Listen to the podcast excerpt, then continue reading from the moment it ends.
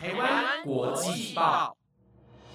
，The Taiwan Times 制作播出，值得您关注的国际新闻节目。欢迎收听台湾国际报，我是如香，马上带您关注今天十月二号的国际新闻重点。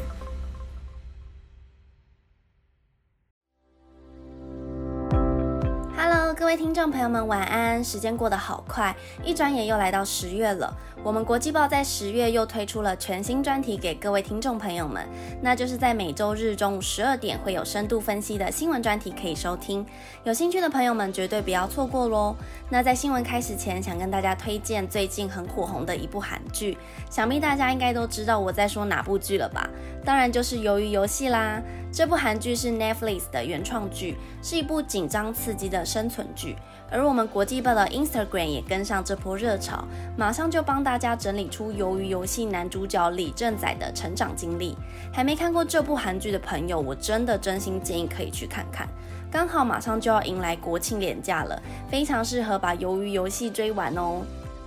回到今天的国际新闻，今天会带大家关注德州新法生效后，美国政府对于法律的态度是什么呢？以及胶生疫苗副作用可能会有静脉血栓的问题，还会带大家揭开神奇的宇宙奥秘。如果您对以上的新闻内容有兴趣，就不要错过今天的新闻，赶快跟着我听到最后吧。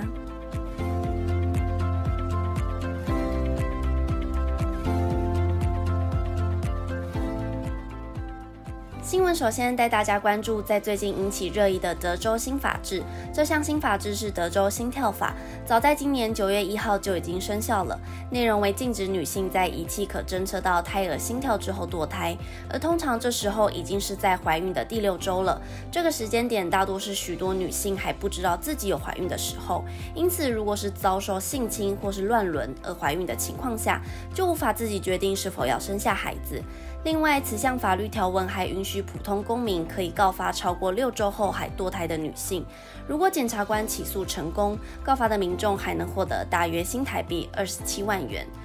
而美国联邦政府对于德州此项政策保持着反对意见，并且声明会尽早阻止德州心跳法的实行。其中，美国司法部长贾兰德就表示，德州的此项法律明显由于宪法抵触，所有美国人不管政治倾向或是所属党派为何，都应该要为此法律感到担心。并且，贾兰德还批评德州心跳法的告发条文，他认为让民众去告发别人，根本就是损害一般公民去当赏金猎人。如此一来，完全没有。私人联系的尊重在，也痛斥德州当局是鼓励私刑正义。而目前，因为美国最高法院的九名大法官皆以保守派居多，因此上个月驳回了民权团体还有人工流产从业者的请求，决定不出手阻挡德州心跳法。对此，美国联邦政府以维护美国人的宪法权益为由，加入了争辩。美国司法部副助理部长内特更是声明表示，美国政府很少针对州的法律提起诉讼，但这次一定要全力以赴。此次诉讼是前所未见的攻击。不过，德州律师汤普森也反击内特，认为他使用煽动性言论，并且坚称德州心跳法遵守最高法院的判决。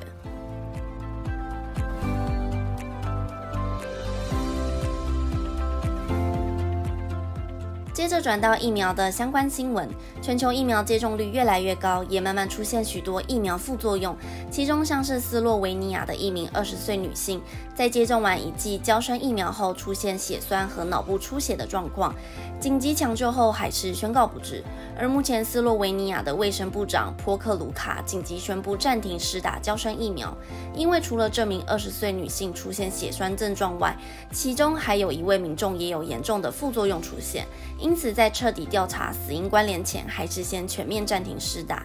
而就在昨天十月一号时，欧盟药品管理局发现罕见的深部静脉血栓病例很有可能与施打交生集团的 COVID-19 疫苗有关。根据路透社的报道，欧盟药品管理局建议交生以及 A Z 疫苗将免疫性血小板减少症列为副作用。其中的免疫性血小板减少症是指身体错误攻击血小板所引发的出血性疾病。而这两个疫苗皆是从无害病毒软体制成，指引人类细胞制造蛋白质，让免疫系统准备好感染到新型冠状病毒。另外，欧盟药管局也建议娇生能将心血栓症状涵盖在产品标识内。而所谓的心血栓症状，就是静脉栓塞。当静脉瓣膜发生问题，静脉内的血液就不易回流，通常都是从腿部开始出现状况。而如果血管变形或是血液浓稠度增加，就容易产生血栓。严重者，血块随着血液流到循环至肺部，还可能造成肺栓塞等致命危险。不过，针对欧盟的建议，娇生虽然表示这些症状的几率非常低，但还是会与欧盟药品管理局密切合作，将依照建议更新产品资讯。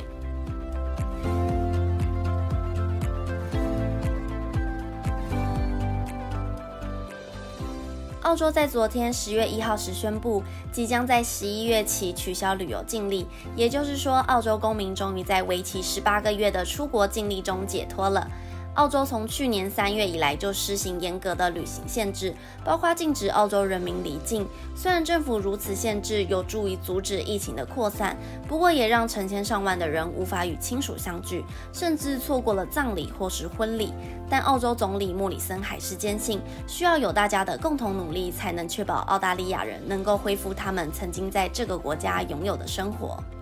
而此项规定虽然漫长又辛苦，但在最近，莫里森在记者会上表示，是时候让澳洲人民恢复到正常生活了。新规定为，当有百分之八十的十六岁以上人口都完全接种过疫苗，才可以取消旅行限制。其中，新南威尔士州很有可能成为第一个达到百分之八十疫苗接种基准的州。如此一来，悉尼机场将会是第一个向国际旅行开放的州。另外，为了支持边境重启，并让更多澳洲人能够返家。因此，澳洲政府也增加疫苗认可清单。除了辉瑞、莫德纳、A Z 疫苗外，印度版的 A Z 还有中国的科兴疫苗也都在名单中。不过，目前虽然宣布澳洲民众可以出国旅游，但还没有完全确定好什么时候才要开放给国外旅客前来游玩。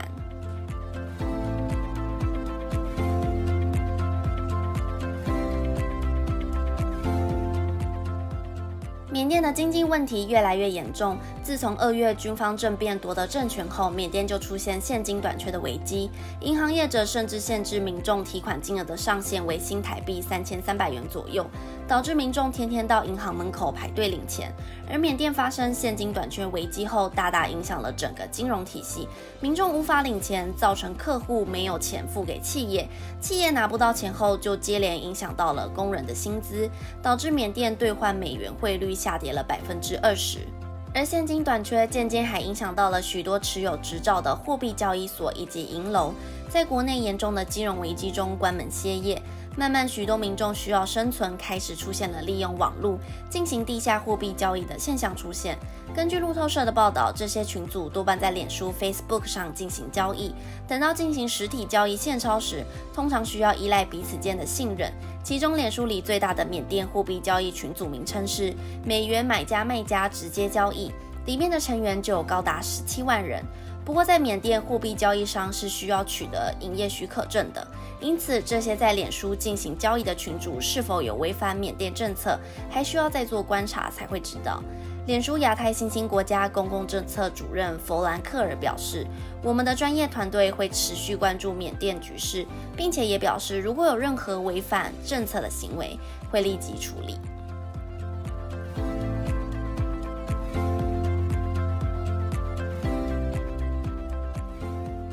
新闻的最后，带大家看到神秘宇宙的大发现。高中的地理课本上都会画着大太阳系的所有行星，每颗行星都绕着最大颗的太阳旋转，并且所有行星都在差不多的平面上运转。可是我们从来不会问为什么。今天就来帮大家解密到底是什么原因吧。要说到行星轨道的话，那就要先简单介绍太阳是如何诞生的。太阳是靠一团云在自身质量作用下收缩，在空中不断旋转。此时的云变得膨胀，然后越来越薄，接着变成扁平，压缩挤在里面的所有气体分子就会开始加热。这个时候就会出现氢氦原子融合，并且启动核反应，太阳就诞生了。而太阳出现后，周围的气体和尘埃云互相碰撞，不断碰撞后，从粒子变成公里长的颗粒，再变成公分长的鹅卵石，然后缓缓粘合成巨大物体。最终就变成了所谓的行星。变成行星的过程中，因为有离心力的作用下，因此不会改变系统的旋转速度和方向。再更简单的来说，行星一开始所组成的粒子粘在一起，然后向中心压缩，但是没有落在已经坍方的恒星上，而是开始围绕着中心旋转。结果在重力和离心力的作用下，根据角动量守恒定律，形成了在同一平面内继续旋转的宇宙物体和行星。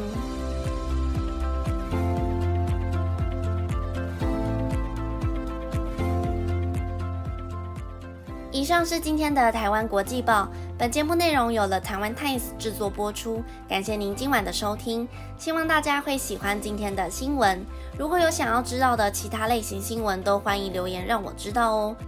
在节目的最后，想分享一个韩国童玩给听众朋友们。那会想要分享韩国童玩的原因，是因为在节目的开头，我所提到的韩剧《鱿鱼游戏》这部韩剧里面是用了许多韩国小孩小时候在玩的游戏。那我就想到，那我是不是就可以顺便分享一下一个特别的韩国童玩给大家？这个游戏呢叫做抓石头游戏，也有抓石子的说法，是个考验反应力的简单游戏。总共就有两种玩法。第一种玩法是将五颗石头放在桌上，拿起其中一颗石头向上抛，趁往上抛的石头还没落下前，抓起桌子上的第二颗石头，以此类推，持续进行这个游戏。如果没有接住抛起的石头，或是没抓起抓够桌上的石头，游戏就结束。第二种玩法呢，就类似弹弹珠的感觉，将所有石头摊开放在桌上，用手弹中其中一颗石头，弹中最多的石头的人就获胜。我个人是觉得这个抓石头游戏还蛮特别的，整个过程也非常好理解，是一个很简单又好玩的韩国童玩，分享给大家。那今天的国际报就到这边喽，我是如香，我们下礼拜六再见，拜拜。